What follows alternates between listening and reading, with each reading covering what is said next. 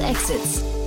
Hallo und herzlich willkommen zu Startup Insider Daily in der Vormittagsausgabe und damit zu unserer Rubrik Investments und Exits, in der mein Kollege Jan Thomas Expertinnen und Experten der Venture Capital Szene einlädt und mit ihnen über aktuelle Finanzierungsrunden und Exits spricht und sie analysiert. Otto Birnbaum, General Partner von Revent, ist heute bei uns im Gespräch. Revent ist ein Frühphasen-Tech-Fonds, der Gründerinnen und Gründer unterstützt, die sich den größten Herausforderungen unserer Zeit stellen. Mit Otto Birnbaum sprechen sprechen wir heute über die Lern-App Simple Club. Die haben in einer Series A Finanzierungsrunde 7 Millionen Euro erhalten. Angeführt wurde das Ganze von 10x Founders und außerdem legen HV Capital und bekannte Gründer und Business Angels mit weiteren Investments nach. Mit dem neuen Kapital wird das Münchner AdTech sein Wachstum national und international skalieren. Außerdem ist die 3,4 Millionen Euro große Finanzierungsrunde von Magical Mushroom Company Thema des Gesprächs. Das britische Unternehmen bekämpft das wachsende Plastik Plastikproblem durch biologisch abbaubare Alternativen auf Pflanzenbasis. Die Seed-Runde wurde von Ecovative Design LLC angeführt mit Beteiligung von Dale Vince, dem Gründer von Ecotricity. Das in aller Kürze vorweg. Wir haben noch ein paar Verbraucherhinweise für euch und dann geht's los. Am Mikro war für euch heute wieder Levent Kellele und gleich geht's weiter mit Jan Thomas und Otto Birnbaum. Viel Spaß! Startup Insider Daily. Investments und Exits. Ja, wie immer, ich freue mich. Otto Birnbaum ist hier von Revent. Hallo Otto. Hallo Jan, vielen Dank für die Einladung. Freue mich wie immer, wenn wir sprechen. Otto macht mir immer großen Spaß, weiß ich jetzt schon, wird ein cooles Gespräch. Ähm, vielleicht bevor wir einsteigen, wie immer ein paar Sätze zu euch, ne? Ja, sehr gerne. Also wir sind ein Venture Capital Fonds mit äh, Hauptsitz in Berlin, ähm, 60 Millionen Volumen und investieren Tickets zwischen 200.000 Euro und 2 Millionen ähm, zur Frühphase, sozusagen Pre-Seed und Seed Stage. Und wir haben drei äh, äh, Themen. Das sind vor allem äh, ähm, Planet, Healthcare und Empowerment. Ähm, und die insgesamt These ist, dass wir investieren in Firmen, die nachhaltig gut für den Planeten oder für uns als Gesellschaft sind. Und wir glauben nämlich, dass diese Firmen die besten Talente äh, anziehen können und wiederum die besten Talente bauen die besten Firmen. Äh, äh, vor allem in einem Problembereich, den uns, der uns alle was angeht, ja, der Planet und uns als Gesellschaft. Und dementsprechend werden das auch die wertvollsten Firmen. Und deswegen glauben wir, dass wir auch ähm, sehr sozusagen erfolgreiche Returns für unsere Investoren generieren können. Mhm. Und von den Themen würde ich sagen, sind es ja heute zwei Themen, ne? Planet Health, Healthcare und Empowerment. Das passt ja schon heute ganz gut. Ich habe aber jetzt gedacht, Otto, und jetzt kommt eine Frage, da habe ich dich auch nicht darauf vorbereitet, ähm, weil ich habe in meiner Vorbereitung habe ich ein Zitat gelesen von dem zweiten, äh, von dem CEO des zweiten Themas, über das wir heute sprechen. Und der hat äh, sinngemäß gesagt, wir haben nur noch acht Jahre Zeit, um die UN-Ziele für nachhaltige Entwicklung zu erreichen. Und Unternehmen müssen dabei eine, eine äh, sehr entscheidende Rolle spielen. Das ist ja quasi auch das, was du sagst. Ne? Jetzt habe ich mich gefragt, wenn der Otto von Revent jetzt selbst nochmal gründen würde, was wäre das Thema, was er gründen würde? Ja, gute Frage. Ja, aber also sagen wir mal so, die, äh, die Antwort, die ich darauf sozusagen ein bisschen ausweichen würde, ist, ich habe einfach so viele Themen, die ich so spannend finde und so wichtig sind, dass ich mich so wohl in meiner Rolle als Investor fühle. Und ah, damit kommst du mir jetzt nicht davon, Otto, ne? ja. Nee, ich habe jetzt wirklich, also ich habe ja gedacht, vielleicht gibt es so, einen, so einen Spot, wo du sagst, boah, da müsste mal jemand gründen, das könnte ja das eine Thema sein, ja, oder du sagst, da, da sehe ich so viel Innovation, da würde es mir richtig Spaß machen, mal irgendwie den ganzen Tag mit zu verbringen. Ja, also ich glaube, ähm, ja, ist jetzt sozusagen so schwierig, weil wir so viele Themen angehen. Ich persönlich finde es sozusagen auf der gesellschaftlichen Ebene, da brenne ich noch am allermeisten für sozusagen. Und ich habe finde es eigentlich spannend, wirklich zu schauen, wie schaffen wir es als Gesellschaft irgendwie Chancengleichheit auf allen Ebenen ähm, etablieren zu können und somit auch als Volkswirtschaft sozusagen wirklich nach Talent und nicht nach Zugang zu Jobs äh, zu rekrutieren äh, und, und, und Leute aufzubauen und weiterzubilden und, und wirklich sozusagen die besten, smartesten Köpfe an die Spitze zu katapultieren und nicht die besten Netzwerke oder die besten Schulen sozusagen nach vorne zu nehmen. Und das sind so ein Thema, äh, äh da würde ich mich als, als Gründer nochmal sozusagen richtig reinfräsen. Wie kann man eigentlich äh, in dieser Chancengleichheit einen spannenden Zugang sozusagen bauen, um das beste Talent äh, äh, in die Firmen reinzuholen. Klingt mega cool. Aber das heißt auch, jemand, der sowas baut, rennt bei dir auf jeden Fall offene Türen ein, ja? Absolut, absolut. Und wir gucken uns gerade diesen ganzen HR-Tech-Bereich sehr, sehr gut an und sind da sehr, sehr bullisch drauf. Und wir glauben auch, dass in den nächsten Jahren, also wir haben so einige Ziele, die sozusagen sehr schwierig werden, sowohl auf der, auf der Planet-Seite, aber auch auf dem, der ganze Arbeitnehmermarkt wird total schwierig. Es wird immer schwieriger für Firmen werden, die richtigen Talente anziehen zu können, weil wir auch als Gesellschaft immer weniger Leute sind, die aktiv arbeiten werden und wir wollen immer flexibler arbeiten und immer weniger arbeiten. Und, und dann fragt man sich, wer macht dann die ganzen Jobs? Und ein Ding wollte ich dir mitgeben, äh, das hat mich auch sehr gefreut, weil vor dem Hintergrund ne, eures, eure, eurer generellen Ausrichtung, es wurde ähm, der Deutsche Gründerpreis für Schüler gerade vergeben oder Sch Schüler und Schülerinnen, muss man ja fairnesshalber sagen, äh, haben wir heute Morgen in den Nachrichten gehört. Ähm, und da hat ein Unternehmen, äh, eine, eine Schülertruppe aus äh, Schloss Schloss Hansenberg bei Geisenheim gewonnen. Ähm, die heißen Volt Voyage, heißt, äh, hat sich das Team, Team genannt, machen ein kabelloses Laden von E-Bikes irgendwie einfacher. Aber was, äh, warum ich das eigentlich erzähle, ist, Robert Habeck hat gesagt, ähm, der ist der Schirmherr, ähm, hat gesagt, dass die Top Ten bei den äh, diesjährigen Gründerpreis von Schülerinnen und Schülern fast alle haben sich mit dem Thema Klimaschutz und ökolo ökologischer Veränderung ähm, äh, beschäftigt. Und das ist total cool, finde ich. Mm, total. Total. Und das ist halt auch wahnsinnig wichtig. Ich meine, wir sitzen hier in Berlin und schwitzen gerade. Ähm, und es ist jetzt so vielleicht eine, äh, eine subjektive Momentaufnahme, aber es ist einfach immer offensichtlicher für immer mehr Personen, dass dieser, dass dieses Klima im Wandel ist. Und es ist leider auch immer offensichtlicher, wie schwierig es wird, diese UN-Ziele wirklich zu erreichen. Es, also wir schaffen das mit den aktuellen Technologien nicht. Wir brauchen einen Step Changer, einen Game Changer, die signifikant CO2 rausnehmen, andere Dinge substituieren.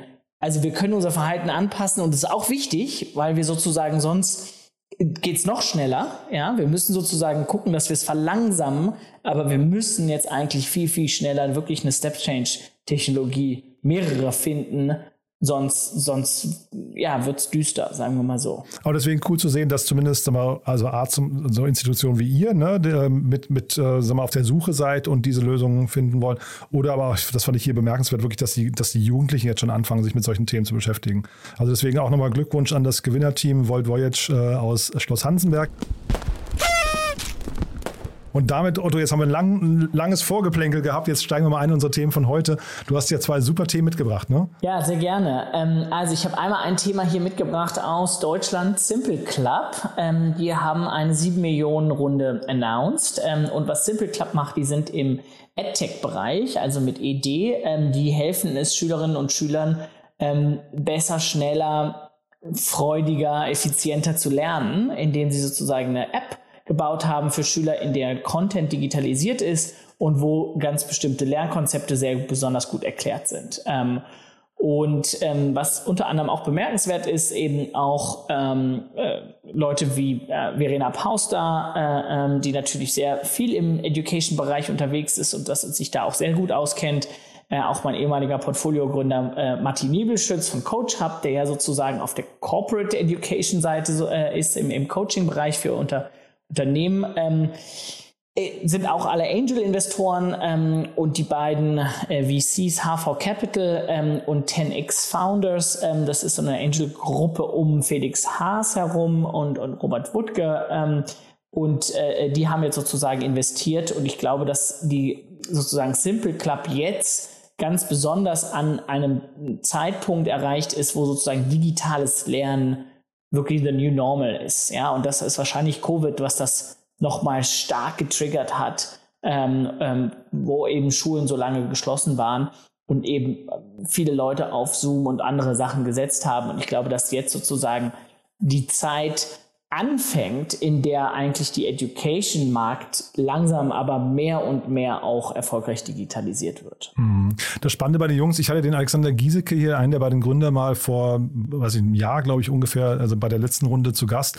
Und äh, die sind schon unglaublich lange unterwegs. Ne? Die haben vorher ähm, sich ähm, rein auf YouTube konzentriert, haben dann irgendwann angefangen, den Erfolg dieser, dieser YouTube-Community äh, dann eben auch in die nächsten, ähm, in die, in, also quasi in der App und so weiter zu übertragen. Und das ist denen, glaube ich, richtig gut gelungen. Ja? Also ich fand den damals sehr, sehr überzeugend. Obwohl es so eine kleine Runde war, hat der schon durchblicken lassen, das Ding kann mal groß werden. Und jetzt sind sie ja scheinbar, also wenn man sich das Investoren-Line-Up anguckt, sowohl ähm, sagen wir, die VCs, dabei sind, als auch eben die Business Angels, ne, finde ich das super. Also genau, um hier vielleicht mal eine Jahreszahl äh, dazu zu werfen, die wurden äh, 2015 gegründet, also sind jetzt seit, seit sieben Jahren dabei, aber wir hatten ja auch beim letzten Mal schon mal über Ecovadis gesprochen, die, äh, weiß ich nicht, was war das, 2007 gegründet wurden. Ne? Die machen jetzt wahrscheinlich auch wahrscheinlich hundertmal so viel Umsatz äh, äh, wie die äh, äh, wie Simple Club, aber zwischen 7 und, und 15 sind ja sozusagen auch nochmal acht Jahre, wo Simple Club wachsen kann.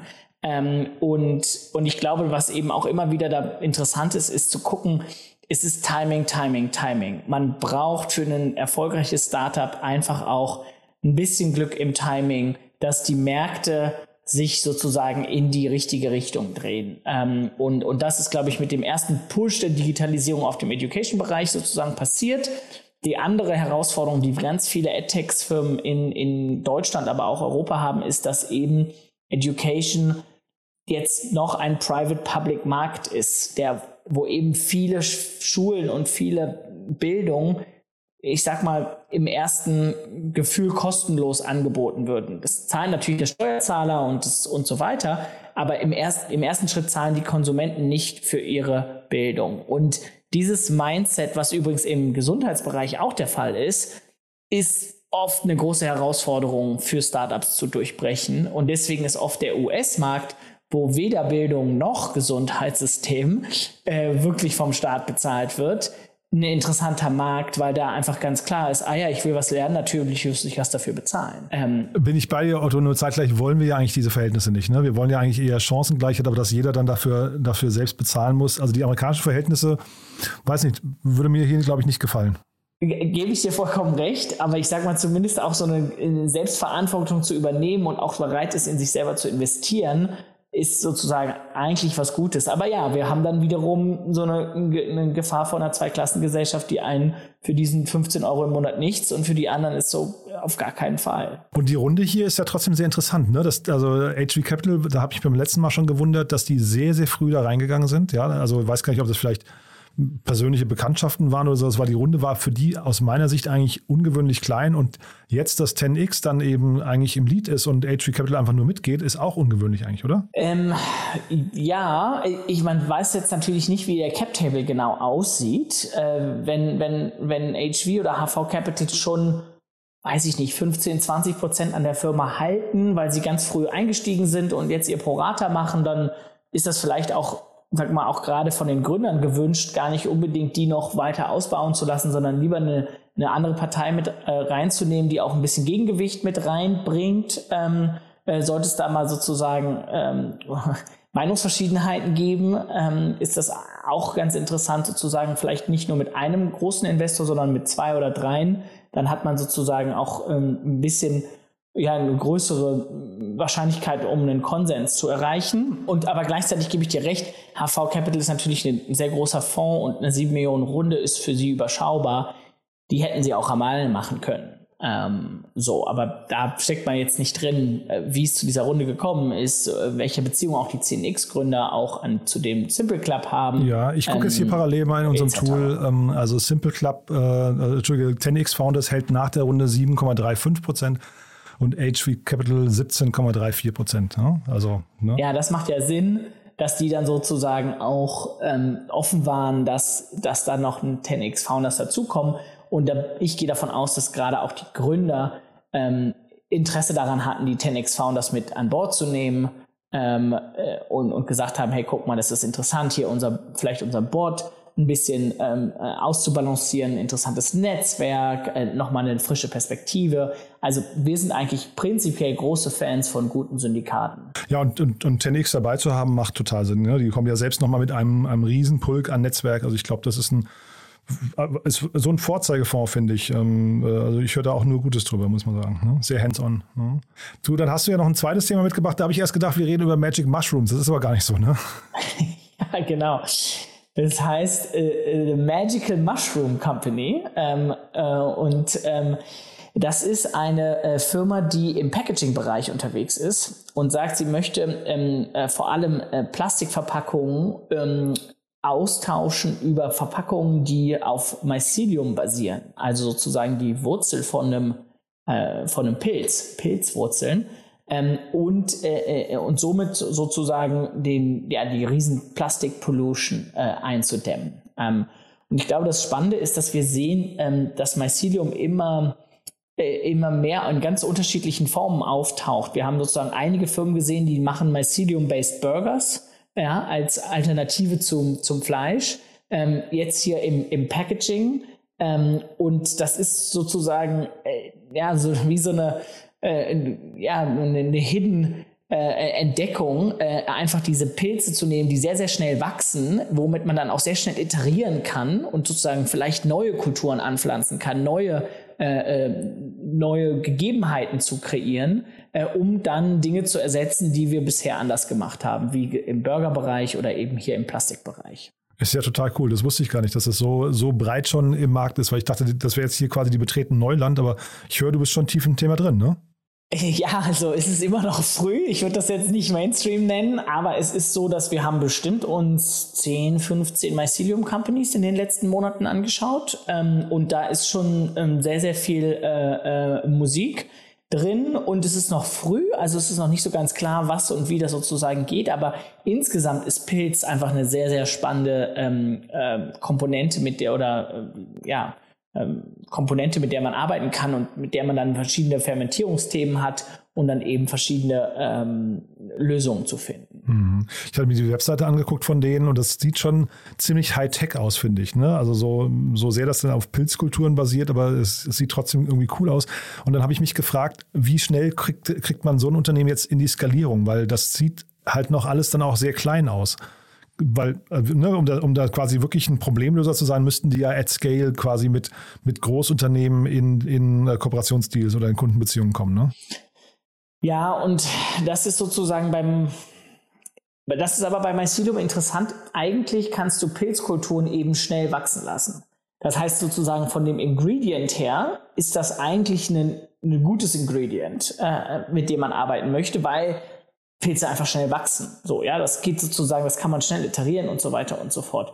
Jetzt muss man dann so ein bisschen schauen, okay, ich glaube, es ist nicht das Supply das Bottleneck, sondern eigentlich der Demand. Wie kriegt man dann hin, wirklich viel Packaging zu ersetzen? Ja, die haben auf der Webseite haben sie so ähm, Blumentöpfe und irgendwie Flaschen, Boxen und so weiter und so fort. Und dann muss man natürlich auch mal ab und zu so ein bisschen kritisch fragen, wie viele Blumentöpfe sind jetzt aus Plastik oder aus Ton und ähm, oder aus, weiß ich nicht, Bambus, sonst was. Also wie viel ist da wirklich das Plastik, was ersetzt wird und, und, und wie viel ist das net net positiv? Ähm, ja, aber man muss mal jetzt so sehr, sehr genau sozusagen schauen, wie schnell können die skalieren und ähm, äh, funktioniert das. Aber ich höre raus, du bist da optimistisch, ne? Weil das, also ähm, ich hätte jetzt gesagt, dass, dass tatsächlich die Skalierbarkeit hinterher möglicherweise das Problem ist, aber das klang jetzt gerade ähm, so, als, als kriegt man das vielleicht also, hin, ja? Ich kenne das Thema jetzt nicht im Detail, ja. Wir haben mit der Firma nicht gesprochen, aber so prinzipiell ist bei Cilium-Themen gut zu skalieren und prinzipiell ist ein Riesendruck auf den Firmen, Plastik zu ersetzen. So, und das sind zwei Megatrends, die sozusagen the trend is your friend, sagen wir im Investorenzirkel immer, ähm, die der Firma einfach äh, ähm, in die Karten spielen werden. Und ich glaube eher, dass so die Frage ist, wer sind die Wettbewerber? ja, äh, und, und, und wer wird sozusagen noch Plastik ersetzen und was gibt es da für Alternativen? Ähm, aber prinzipiell ist es, glaube ich, erstmal eine spannende, spannende Positionierung, spannende spannende Company. Und wie gesagt, das Zitat hatte ich ja vorhin schon von dem Gründer erzählt, ne, der einfach auch sagt, hier, wir, wir wollen einfach dabei helfen, die, die UN-Klimaziele zu erreichen. Und das finde ich irgendwie ist ein, ist ein cooles Statement, wenn man merkt, dass Leute, das ist ja bei den meisten Impact-Themen so, dass die Leute eben so aus einer intrinsischen Motivation heraus dann irgendwie, äh, äh, weiß nicht, ihr, ihr Unternehmen da voranbringen. Die Runde ist aber noch sehr früh, ne? Ja, dass die haben jetzt äh, 3,4 Millionen Euro eingenommen und auch von Investoren, die ich jetzt nicht so gut kenne oder beziehungsweise teilweise noch nicht so viel von gehört habe. Ähm, das heißt, das ist jetzt nicht unbedingt Index, die da gerade eingestiegen sind. Ähm, aber es ist eben auch noch ein frühes Thema. Also ähm, ich würde da, ich würde die mal sozusagen weiter äh, äh beobachten. Ähm, ja, die sind in Nottinghamshire, ja, irgendwo sozusagen äh, äh, in England nicht, in London. Ähm, schauen wir mal. ähm, ich, und ich finde es eigentlich auch eine, eine schöne Sache ist, dass die, dass manche Themen eben nicht so offensichtlich äh, für alle sind. Ähm, ich hatte hier noch überlegt, heute mit dir über ein Indexinvestment zu sprechen ähm, und dachte mir so, ach, da reden doch alle drüber. Komm, wir, komm, wir nehmen uns mal ein Thema raus, was vielleicht irgendwie äh, äh in ein, zwei Jahren erst offensichtlicher für alle wird. Sehr cool. Kommt auf die Watchlist und den Link zur Webseite packen wir in die Show Notes. Das ist, wie gesagt, äh, auf jeden Fall mal ein Blick wert. Äh, ich fand es auf jeden Fall mega cool. Ich kannte das vorher gar nicht. Otto, du, dann hat mir das großen Spaß gemacht, wie immer. Haben wir was Wichtiges vergessen? Nee, ich glaube, ähm, du hast das eigentlich schon mit Robert Habecks Worten am Anfang so schön gesagt. so, äh, die, die, die Zukunft ist nachhaltig. Ja, die, die, die, neuen, äh, äh die neue Generation, die Startup-Teens arbeiten da dran.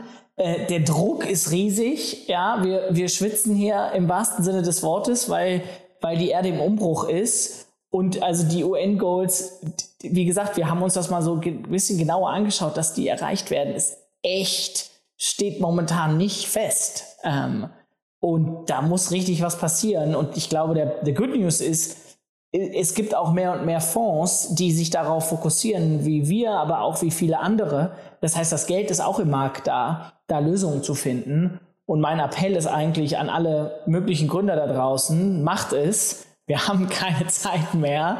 Just do it. Ähm, und ja, ja, ich glaube, man kommt eigentlich als Gründer auch gar nicht dran vorbei, sich mit solchen Themen zu beschäftigen. Ne? Weil also, es soll jetzt nicht zu blöd klingen, aber wir, es gab ja schon mal eine Generation, die sich von ihren Kindern fragen lassen mussten, Mensch, warum hast du nichts getan? Ne? Und äh, das ist ja jetzt wieder so, wir könnten ja was tun, ne? es ist genug Geld vorhanden. Das heißt, da muss man, glaube ich, auch dann irgendwie in 10, 20 Jahren seinen Kindern wieder sagen können, oh, ich habe aber deswegen, ich habe trotzdem irgendwie ein Quick-Commerce-Unternehmen gegründet oder so. Ja? Also jetzt nichts gegen die, aber ne? also äh, weiß, was ich sagen möchte. Ne? Also es gibt irgendwie, es gibt irgendwie wichtige Themen und es gibt nicht ganz so wichtige Themen. Ne? Ja. Cool. Ja. Otto, du, dann war es cool wie immer, hat mir großen Spaß gemacht und ich freue mich aufs nächste Mal. Und ja, wer weiß, was, also vielleicht bringst du ja nochmal eine Idee mit, die man gründen kann, dass sich hier Leute zumindest inspirieren lassen können. Ne? Ja, sehr gerne. Cool. Mache ich. Danke dir. Bis ne? dann. Bis dann. Tschüss. Ciao. Startup Insider Daily, Investments und Exits. Der tägliche Dialog mit Experten aus der VC-Szene. Vielen lieben Dank an Jan Thomas und Otto Birnbaum für das Gespräch. Nicht vergessen, wir sind um 13 Uhr wieder zurück mit unserer Mittagsausgabe. Da ist heute Daniel Barke, der Co-Founder und CEO von WorkGenius bei uns im Gespräch. Mit ihm haben wir über die Übernahme vom US-amerikanischen Personaldienstleister JBC gesprochen. Schaltet da unbedingt wieder ein. Für die Vormittagsausgabe war es das erstmal. Ich wünsche euch weiterhin einen erfolgreichen Tag und hoffe, wir hören uns dann um 13 Uhr wieder. Bis dann und auf Wiedersehen.